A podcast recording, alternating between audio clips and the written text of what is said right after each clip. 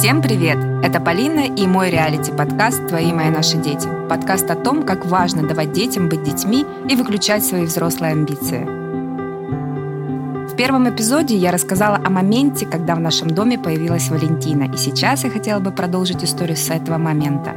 Когда Валентина пришла и сказала, что теперь будет жить с нами, моего сына Тимура не было дома. Он гостил у своего папы – он пробыл там еще несколько дней, прежде чем я привезла его домой и сказала, что познакомлю его с дочерью Евгения. Волновалась ли я? Переживала ли я за знакомство детей? Ну, наверное, нет. Ну и правильно делала, потому что все это произошло так просто и очень естественно. Тимурчик залетел домой, Валентина увидела нас, стала улыбаться, опустилась на уровень глаз Тимура и сказала «Привет, меня зовут Валя. А тебя как?» Он ответил «Тимур». С Тимура взять было нечего. Это маленький ребенок. Он увидел нового человека и радуется. С Валентиной дела обстояли сложнее. Когда она только пришла к нам, она не общалась нормально с Евгением. Она не общалась нормально и со мной. Ну, я-то понятно, для нее вообще была неопознанным объектом. Ну, вражины на ножках. И получается, все вокруг для нее были плохие. Она чувствовала определенное одиночество. И это так удивительно, что при всех этих обстоятельствах, злостном мире вокруг, который еще и меняется все время, Валентина была очень добра и мила к маленькому Тимуру. Они сразу же начали взаимодействовать, беситься. Валя очень забавлял смех Тимура. Он действительно был необычным, таким зловещим, как из фильмов ужасов, и он ее очень веселил. Здесь можно было бы поставить точку, но рассказать я хочу о том, что происходило дальше внутри меня. Я тут недавно задумалась, как вообще жить, когда у тебя все дети от одного отца. Но я могу точно сказать, когда у тебя дети от разных мужчин, все равно это твои дети. А падчерица — это ребенок чужой совершенно. Вы же понимаете, у него другой папа, другая мама. И вот когда приходит к тебе этот ребенок, он не твой. Ну, то есть биологически вы не родные. И он начинает жить и поживать с твоими родными детьми, и так как они живут каждый день вместе, у них появляются братско-сестринские отношения. И неважно, сводные они или наполовинку, или какие-либо, они просто одна семья. И хорошо ведь, если в этих отношениях старший, пусть и не родной тебе ребенок, обучает младшему чему-нибудь хорошему. Согласитесь? Когда появилась Валентина, я стала замечать в Тимуре ее черты. Ну, ладно бы она его петь или лепить научила. И ты такой, вау, ребенок ничего не делал, а тут в 4 года как подтянулся за новым человеком и думаешь, как хорошо она на него влияет. А что делать, если младший копирует далеко не лучшие проявления сестры? Этого вообще никогда никто не учитывает, вернее, об этом даже не думают. А потом бац, и ты видишь, ну, что есть в твоем сыне какое-то крысятничество. Раньше такого не было, ну, потому что в твоей семье подобного не было. А тут раз и появилось. Когда Валентина пришла, она была очень жадная. А Тимур, в свою очередь, рос в состоянии спокойствия. Он был один. Ему не приходилось ни от кого прятать конфетки. Он был открыт, делился всегда. И вот твой сын растет. Ему 5, 6, 7 лет. Валентина по-прежнему к нему хорошо относится. Всюду берет его с собой. А ты все ярче видишь в ребенке ее черты и понимаешь, что это не ты их привил. Вот сидишь ты такой, открытый, щедрый человек, и видишь, как твой сын старается упрятать банку нутеллы на самую верхнюю полку, стул тащит, совершает усилия, лишь бы вкусняшка никому больше не досталась. Стоит отметить, что он делал это всегда так наивно у меня на глазах. Иногда даже просил стул подержать и радостно сообщал, что прячет банку от всех. И тогда я говорила сыну, «Тимур, ты серьезно сейчас прячешь нутеллу, чтобы Алиса, это моя, моя младшая дочь, не могла ложечку из этой банки съесть?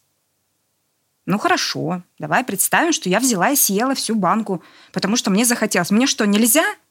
Ну нет, почему можно, отвечал Тимур. Ну, или если ты сам хотел ее съесть, и она прям на тебе закончилась, в чем сложность тебе, взрослому девятилетнему парню, взять деньги, пройти квартал и купить новую банку?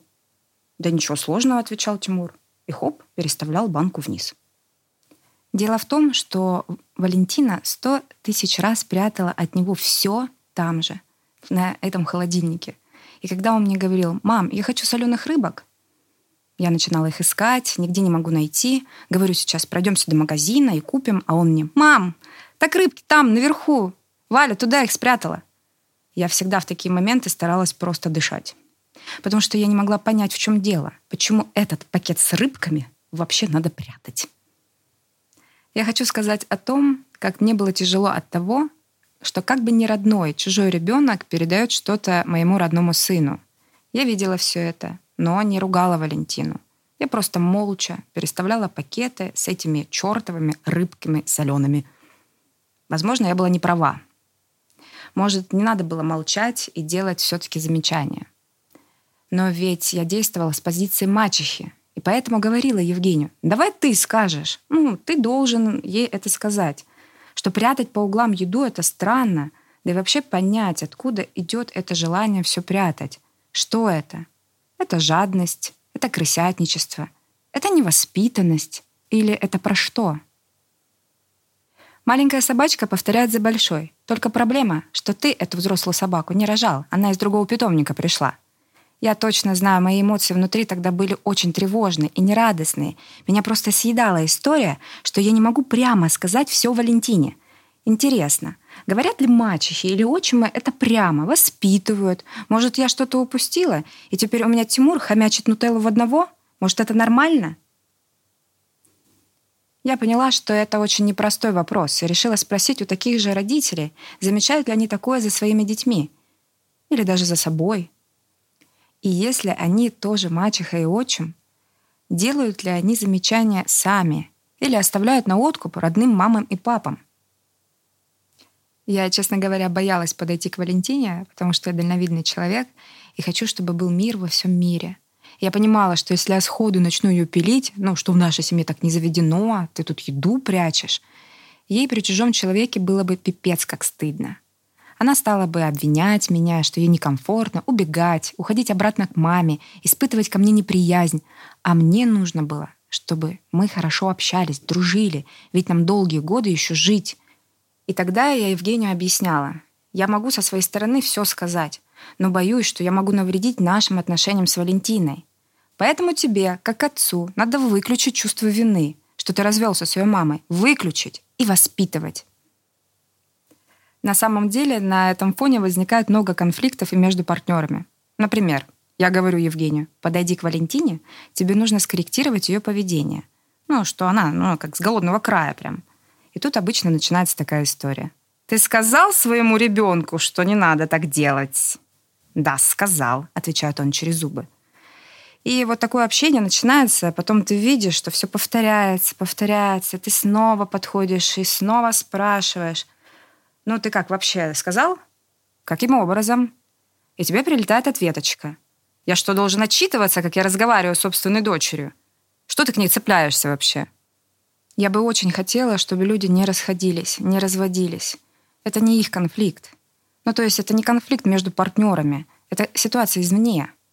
Но я могу сказать, что у меня была тысяча одна схватка с Евгением по поводу того, ну, что я ему, например, говорю про Валентину. Да вот она, а он мне в ответ «Да вот Тимур!» и так далее. Друг друга как партнеров нужно уметь успокаивать и проговаривать раз за разом, помогать советам, может предложить обсудить формулировки.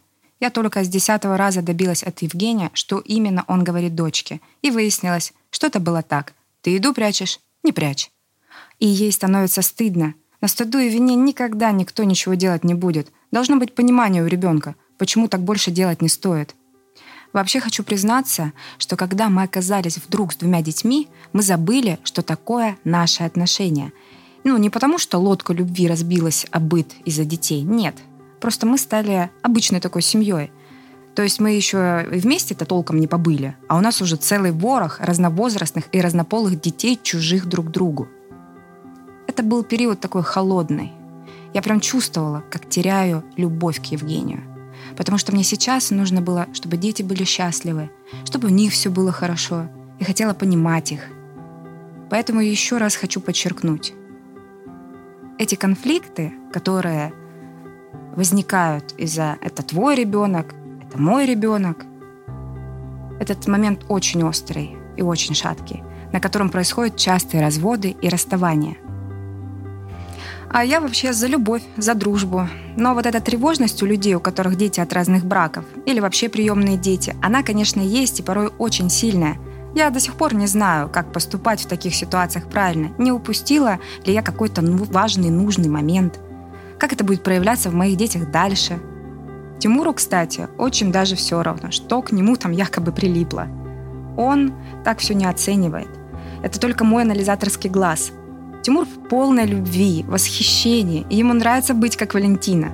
Он каждый раз скучает, как по родной сестре, и везде гордо говорит «это моя старшая сестра».